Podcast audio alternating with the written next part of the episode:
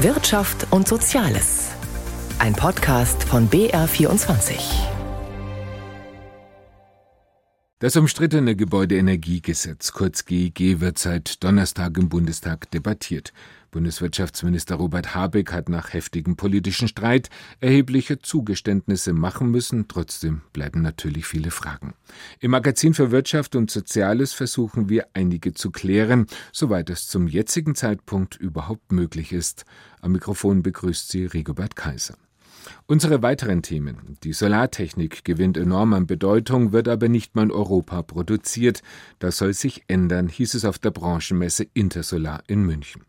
Um Halbleiter und Mikrochips ist ein heftiger Streit zwischen den USA und China ausgebrochen, das diese Spitzentechnologie nicht einführen darf. Der Siemens-Konzern baut ein neues Werk in Singapur und nicht, wie offenbar geplant, in China.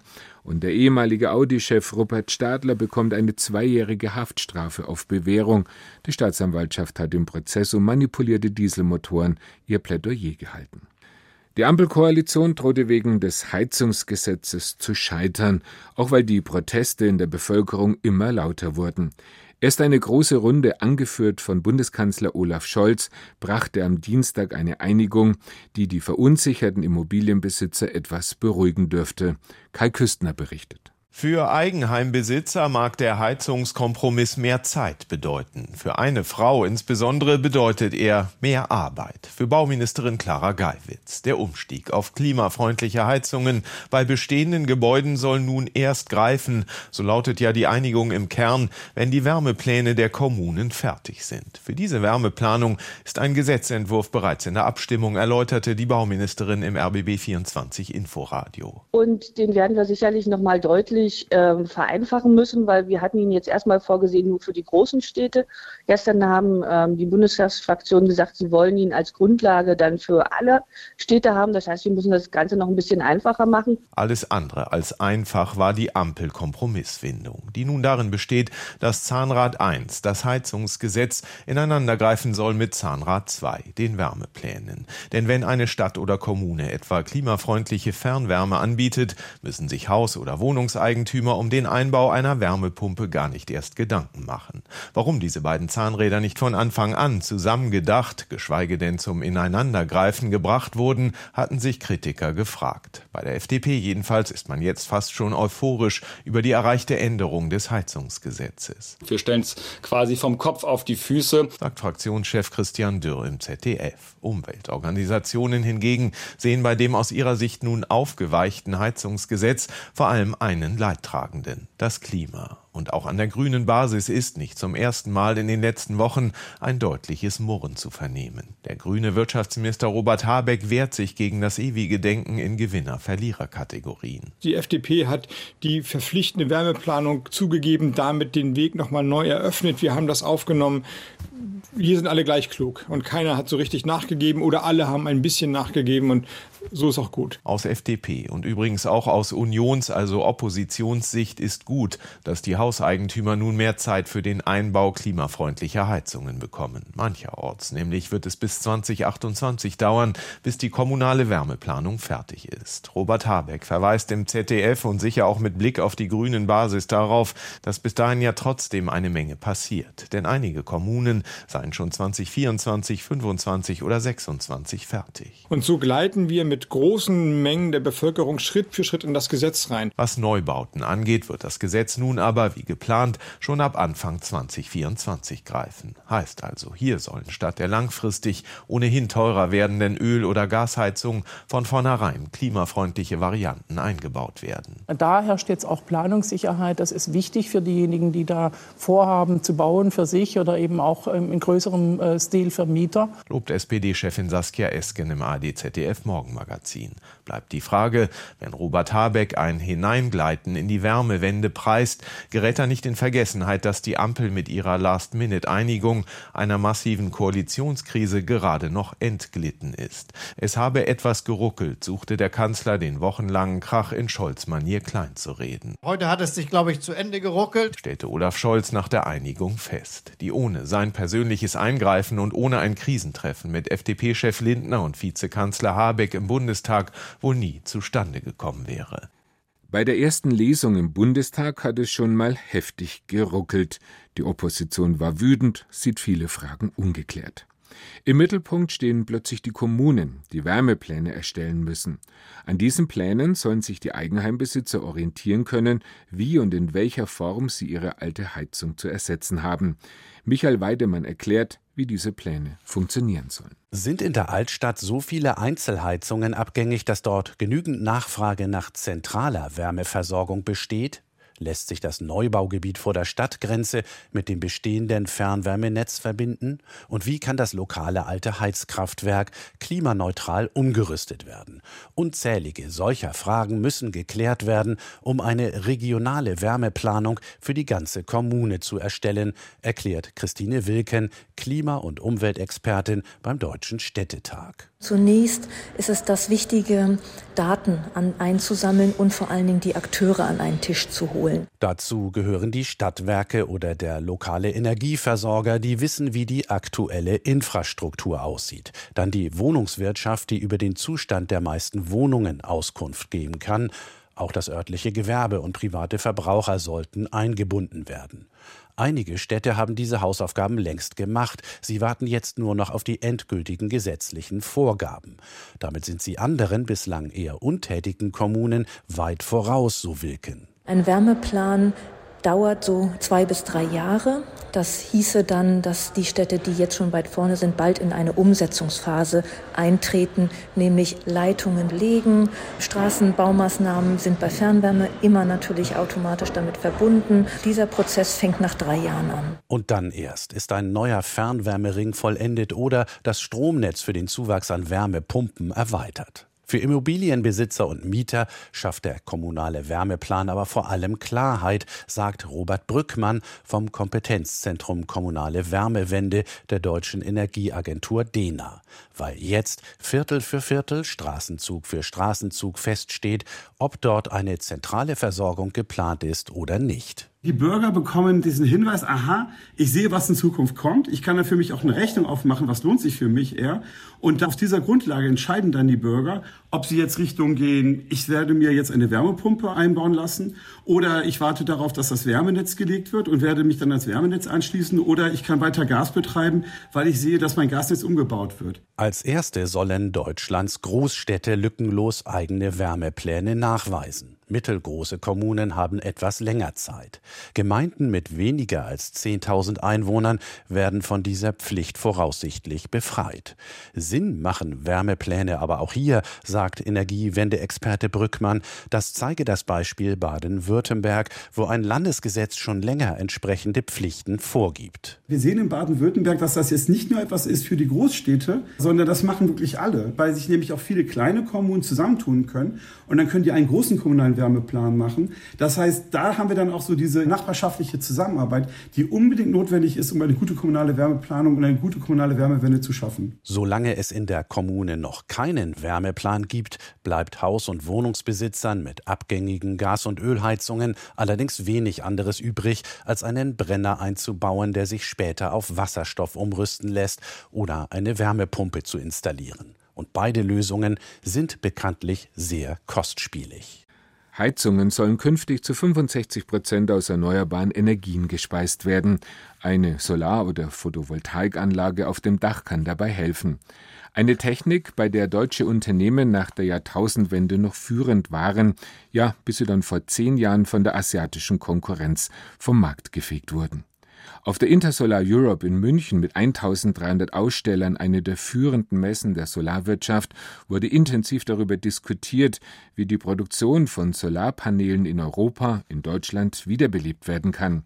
Walter Kittel war auf der Messe Intersolar. Deutsche Unternehmen muss man auf der Messe suchen. Solarzellen werden in Deutschland in größerer Stückzahl nur von einem einzigen Unternehmen hergestellt, der Schweizer Firma Meyer Burger. Im sächsischen Freiberg und in Bitterfeld-Wolfen in Sachsen-Anhalt versucht das Unternehmen der übermächtigen Konkurrenz aus China die Stirn zu bieten, so CEO Gunther Erfurt. Wie gelingt uns das? Wir haben eine Technologie, die sich differenziert im Vergleich zu dem, was sogenannte Mainstream-Hersteller produzieren. Deswegen verkaufen wir auch die die Ware zu höheren Preisen, weil wir auch mehr bieten mit unserem Produkt. Vergleichsweise hohe Energieerträge und eine lange Lebensdauer der Solarmodule seien einige der größten Vorteile im Vergleich zur Konkurrenz. Außerdem würden die Solarzellen weniger Gifte enthalten als Produkte aus Asien. Kurz zusammengefasst, wir verstehen ein Solarmodul nicht nur als ein nachhaltiges Energieerzeugungsprodukt, sondern wir stehen auch dazu, dass man es besonders nachhaltig herstellen muss. Know-how und hohe Qualität könnten künftig zu mehr Solar- und Speichertechnik Made in Germany führen. Herbert Dies, Aufsichtsratsvorsitzender von Infineon, glaubt, dass die Solarindustrie weltweit noch eine unglaublich große Wachstumsphase vor sich habe. Diese sei auch mit der Autoindustrie eng verknüpft, weil der Strom für die E-Autos künftig überwiegend günstig auf den heimischen Hausdächern produziert werde. Die Solarindustrie wird eine der großen Wachstumsindustrien sein. Es gibt Vorhersagen, dass die Solarindustrie zwischen 2030 und 35 größer sein wird als die weltweite Autoindustrie. Und Europa hat natürlich in der Solarindustrie sehr wenig Wertschöpfung. Von daher sollten wir uns schon überlegen, ob wir nicht uns anstrengen, auch an der Solarindustrie noch mehr zu partizipieren. Es gibt in Europa schon viel in der Anwendung, aber eben in der Herstellung der Zellen und auch der Rohmaterialien äh, gibt es in Europa sehr wenig. Anwenderorientierte Technik wird auch in Bayern entwickelt. Mit Preisen wurde dafür auf der Messe etwa das Unternehmen Phenecon aus Deggendorf ausgezeichnet. Die 2011 gegründete Firma hat heute bereits über 200 Mitarbeiter an vier bayerischen Standorten. In der Herstellung von Solarzellen oder auch Speicherbatterien sei Deutschland zwar im Hintertreffen, so Geschäftsführer Franz Josef Feilmeier. Aber im Bereich Energiemanagement, Software, Vernetzung, dort wo es schon auch um Freidenken, um Innovation Visionen, um eine Vision, wie soll es in der Zukunft aussehen geht, da sind wir vorne. Also da sind die Chinesen auch gar nicht so dafür aufgestellt, das so frei zu entwickeln, so frei zu denken, so frei zu gestalten. Auch die Umwandlung von Ökostrom in Wasserstoff schreitet voran. Verschiedene Stadtwerke in Bayern hätten bereits Interesse bekundet, ihre Busse mit Hilfe der neuen Technik zu betanken, die in Augsburg von der MAN-Tochter Hardtech Systems hergestellt wird, so Alexander Detke von der Vertriebsleitung des Unternehmens. Wir sehen, dass der Trend immer weiter nach oben geht. Wir bauen jetzt deswegen sehr stark unsere Produktion mit aus, in Augsburg, aber auch in Hamburg an diesen zwei Standorten. Und unsere Container sind mittlerweile State of the Art, sind erprobt. Kleinere Unternehmen streiten bereits erfolgreich voran. Um die deutsche und europäische Energiewirtschaft unabhängiger zu machen, müsse aber auch die Produktion von Solarzellen und Solarmodulen in größerem Umfang nach Europa zurückkehren, so eine der Kernforderungen auf der Messe Intersolar. Ohne Mikrochips geht in der digitalen Welt nichts. Der Fortschritt bei der künstlichen Intelligenz oder in der Rüstung wird diesen Trend noch massiv verstärken. China will bei Hochleistungstechnologien eine führende Macht werden, aber das Land kämpft mit den US-Sanktionen, die eine Einfuhr dieser Halbleiter verbieten. Das Problem der Chinesen, sie können diese Chips noch nicht selbst herstellen. Eva Lambi-Schmidt mit einer Reportage aus der chinesischen Metropole Shenzhen. Anschnallen bitte, sagt der Bordcomputer. Das Auto fährt, ohne Fahrer, voll autonom im normalen Stadtverkehr. Auf dem Fahrersitz sitzt nur noch ein Aufpasser, der im Notfall eingreifen kann. Seit fast einem Jahr ist das auf bestimmten Straßen in der südchinesischen Technologiemetropole Shenzhen zugelassen. Die 12 Millionen Metropole, auch von manchen das chinesische Silicon Valley genannt, ist die Heimat vieler großer chinesischer Hightech-Unternehmen wie Huawei, Tencent und ZTE. Im hochmodernen Stadtteil Nanshan prägen Palmen und Wolkenkratzer das Stadtbild. Die Fenster sind bis in die höchsten Stockwerke auch spät nachts noch heller leuchtet. Denn die etwa 4000 Hightech-Startups schlafen nicht. Sie entwickeln, forschen, experimentieren und produzieren, wie das vor sieben Jahren gegründete chinesische Robotikunternehmen Elephant Robotics. Ein Roboterarm so groß wie ein Kinderarm sortiert bunte Holzwürfel in verschiedene Behälter. Einen roten Holzwürfel kann der Roboter auf Kommando von einem grünen unterscheiden. Das Startup experimentiert mit künstlicher Intelligenz und nutzt teilweise auch Computerchips aus dem Ausland, sagt Xiu Li Sha, die für den ausländischen Markt des Startups zuständig ist. In der Vergangenheit hatten internationale Sanktionen einige Auswirkungen auf uns. Vor allem als die Mikrochip-Sanktionen begonnen haben, hat sich der Preis für die Chips mehrfach verdoppelt, sodass der finanzielle Druck für uns zu dieser Zeit sehr groß war. Die jüngsten internationalen Sanktionen gegen China in der Chipindustrie treffen laut internationalen Beobachtern Spitzenindustrien wie die Raumfahrt und künstliche Intelligenz, in denen modernste Hochleistungschips benötigt werden. China kann die winzigen, leistungsfähigen Chips unter einer Größe von sieben Nanometern noch nicht selbst herstellen. Vor allem die Maschinen zur Herstellung dieser Chips aus dem Ausland zu ersetzen, wird laut internationalen Experten eine der größten Herausforderungen für China. Denn ohne diese Maschinen können die Hochleistungschips einfach nicht hergestellt werden. Trotzdem sei China nicht ganz aufgeschmissen, sagt Antonia Hemaidi vom China-Forschungsinstitut Merix in Berlin. Man kann fast alles, was man mit den neuen Hightech-Chips macht, auch mit älteren Chips machen. Das, man braucht dann nur mehr Strom. Man braucht dann vielleicht zwei Chips anstatt einen Chip und dann eben wieder mehr Strom, mehr Ressourcen und so weiter. Das heißt, für die für die Anwendungen, wo, wo, es sehr, sehr wichtig ist, diese Performance zu haben, ist man bereit, das auszugeben. Sie ist überzeugt, dass die chinesische Industrie Wege findet, mit den Sanktionen umzugehen. Außerdem könne man nicht alle Chips auf dieser Welt kontrollieren. Manche würden trotz der Sanktionen ihren Weg über Drittländer nach China finden können. Weltspitze ist die Chip-Technologie des demokratisch regierten Inselstaats Taiwan. Taiwan produziert 90 Prozent der fortgeschrittensten Mikrochips. China sieht die Insel als eigenes Staatsgebiet an und droht ihr immer wieder mit militärischer Gewalt. Antonia Meidi vom China-Forschungsinstitut Merix in Berlin schätzt, dass gerade die Hochleistungschips Taiwan bis zu einem gewissen Grad vor einer militärischen Konfrontation schützen könnten. Eine Blockierung der Lieferketten um die Taiwanstraße, das ist eine Meeresenge zwischen China und der Insel Taiwan, würde wirtschaftlich alle betreffen, auch die USA, die Taiwan militärisch unterstützen.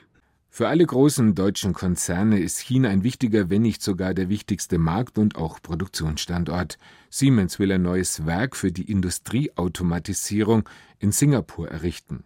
Im Prinzip handelt es sich um eine Kopie einer hochmodernen Anlage in der Oberpfalz.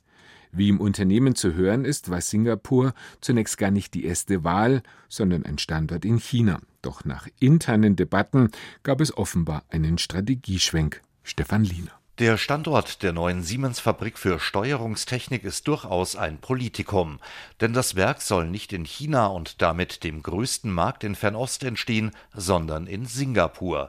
Siemens-Chef Roland Busch kündigte den Bau vor Ort an und sprach von einer Strategie, die Diversifizierung, Lokalisierung und Resilienz des Konzerns zu stärken. Man will also unabhängiger von einzelnen Märkten und Standorten werden, womit vor allem China gemeint sein dürfte. Der aktuellen Ankündigung ging angeblich ein Umdenken voraus, was man bei Siemens offiziell bestreitet. Aus Unternehmenskreisen war nämlich im Vorfeld zu hören, dass China als Standort für die Anlage im Gespräch war. Erst als es angesichts der zunehmenden geopolitischen Spannungen Bedenken von Aufsichtsräten gab, sei man auf Singapur umgeschwenkt. Dieser Darstellung hat Siemens inzwischen widersprochen. Die Behauptung, es habe einen solchen Schwenk gegeben, sei schlicht falsch, sagte ein Konzernsprecher dem Bayerischen Rundfunk Bisher hat Siemens weltweit zwei Fabriken, in denen der Konzern Steuerungstechnik für Maschinen und ganze Fabriken produziert, in Amberg in der Oberpfalz und im chinesischen Chengdu. Beide Werke sind voll ausgelastet und sollen auch ausgebaut werden. Mit der Investition in Singapur, wo 400 Jobs entstehen sollen, folgt Siemens einem Trend in der globalen Hightech-Industrie Dort ist man zum Beispiel wegen des Säbelrasselns Pekings gegen Taiwan zunehmend beunruhigt und versucht, weniger abhängig von der Volksrepublik zu werden. Für die Unternehmen ist das oft eine Gratwanderung, schließlich ist und bleibt China ein enorm wichtiger Markt und Produktionsstandort. Dazu kommt, dass die Regierung in Peking als extrem dünnhäutig gilt. Firmen, die sich politisch klar positionieren und Kritik äußern, müssen mit Sanktionen rechnen Allerdings ist Siemens deutlich weniger vom chinesischen Markt abhängig als zum Beispiel die großen Autobauer. Für Hersteller wie BMW, Mercedes und Volkswagen machen Kunden in der Volksrepublik bis zu 40 Prozent des Absatzes aus. Für den Münchner Konzern sind die USA das Land mit dem größten Umsatz, gefolgt vom Heimatmarkt Deutschland China macht nur etwa ein Siebtel des Siemens-Umsatzes aus, ist damit also wichtig, aber eben nicht dominant. Vor dem Landgericht München geht nach fast zweieinhalb Jahren das Strafverfahren gegen den ehemaligen Audi-Chef Rupert Stadler und zwei Mitangeklagte in die letzte Runde. Die Staatsanwaltschaft hat bereits ihr Plädoyer gehalten. Tobias Brunner war bei der Verhandlung dabei. Die Eckpunkte im Prozess um den Audi-Abgasskandal sind inzwischen unstrittig. Alle drei noch verbliebenen Angeklagten haben gestanden, alle haben die Vorwürfe eingeräumt. Betrug bzw. Betrug durch Unterlassung, wie im Fall des ehemaligen Audi-Chefs Rupert Stadler. Aber welche Rolle werden diese Geständnisse am Ende für das Urteil spielen? Diese Frage war ein zentraler Teil im Plädoyer der Staatsanwaltschaft. Denn aus ihrer Sicht kommt eine Bewährungsstrafe nicht bei allen drei Angeklagten in Frage. Für Wolfgang Hatz, den ehemaligen Chef der Audi Motorenentwicklung, forderte sie eine Freiheitsstrafe von drei Jahren und zwei Monaten ohne Bewährung. Andrea Grape, Sprecherin der Staatsanwaltschaft München II, fasst die Gründe zusammen. Das beruht auf mehreren Erwägungen. Zum einen stand er in der Hierarchie höher und zum anderen hat er keine Aufklärungshilfe geleistet. Er hat kein frühzeitiges Geständnis abgelegt, sondern erst eigentlich nach beendeter Hauptverhandlung so ähnlich hatte es die Staatsanwaltschaft auch schon vor einigen Wochen angedeutet. Damals hatte das Gericht den Angeklagten im Rahmen einer sogenannten Verständigung Bewährungsstrafen in Aussicht gestellt, wenn sie gestehen würden. Im Fall von Wolfgang Hatz war die Verständigung aber trotz Geständnis am Widerstand der Staatsanwaltschaft gescheitert. Anders sieht es dagegen beim ehemaligen Audi-Chef Stadler aus. Die Forderung der Staatsanwaltschaft zwei Jahre auf Bewährung und eine Geldauflage von 1,1 Millionen Euro. Damit blieb sie im Rahmen der Verständigung. Er war der Vorstandsvorsitzende, das heißt, er war auch in einer besonderen Verantwortung. Er kannte das Unrecht dann in Zukunft zu verhindern. Dies hat er nicht gemacht. Er hat einfach die Dinge weiterlaufen lassen. Deswegen haben wir auch eine Bewährungsstrafe im oberen Bereich, eigentlich im obersten Bereich beantragt. Denn zwei Jahre sind das Maximum, das rechtlich auf Bewährung möglich ist. Auch beim dritten Angeklagten, einem früheren Ingenieur, hat sich die Staatsanwaltschaft wie in der Verständigung für eine Bewährungsstrafe ausgesprochen, auch hier von zwei Jahren plus 50.000 Euro Geldauflage.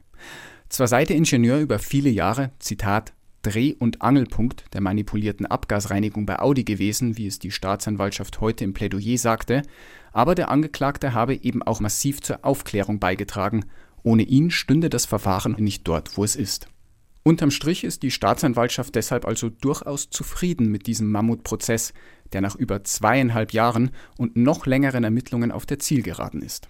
Also für uns ist es natürlich sehr zufriedenstellend, dass wir nach einer Durchsuchung im Frühjahr 2017 am 170. Verhandlungstag endlich plädieren konnten und dann auch noch eine ganz erhebliche Verurteilung beantragen konnten, die wahrscheinlich ja auch so von der Kammer ähnlich ausgeurteilt werden wird. Zumindest was die Angeklagten Stadler und den Ingenieur und ihre Bewährungsstrafen angeht. Wolfgang Hatz gehen Beobachter dagegen eher davon aus, dass die Staatsanwaltschaft mit ihrer Forderung das Nachsehen hat und auch er nicht ins Gefängnis muss. In den nächsten Tagen tragen die Verteidiger ihre Plädoyers vor. Am 27. Juni soll das Urteil gesprochen werden. Das war das Magazin für Wirtschaft und Soziales mit Rigobert Kaiser.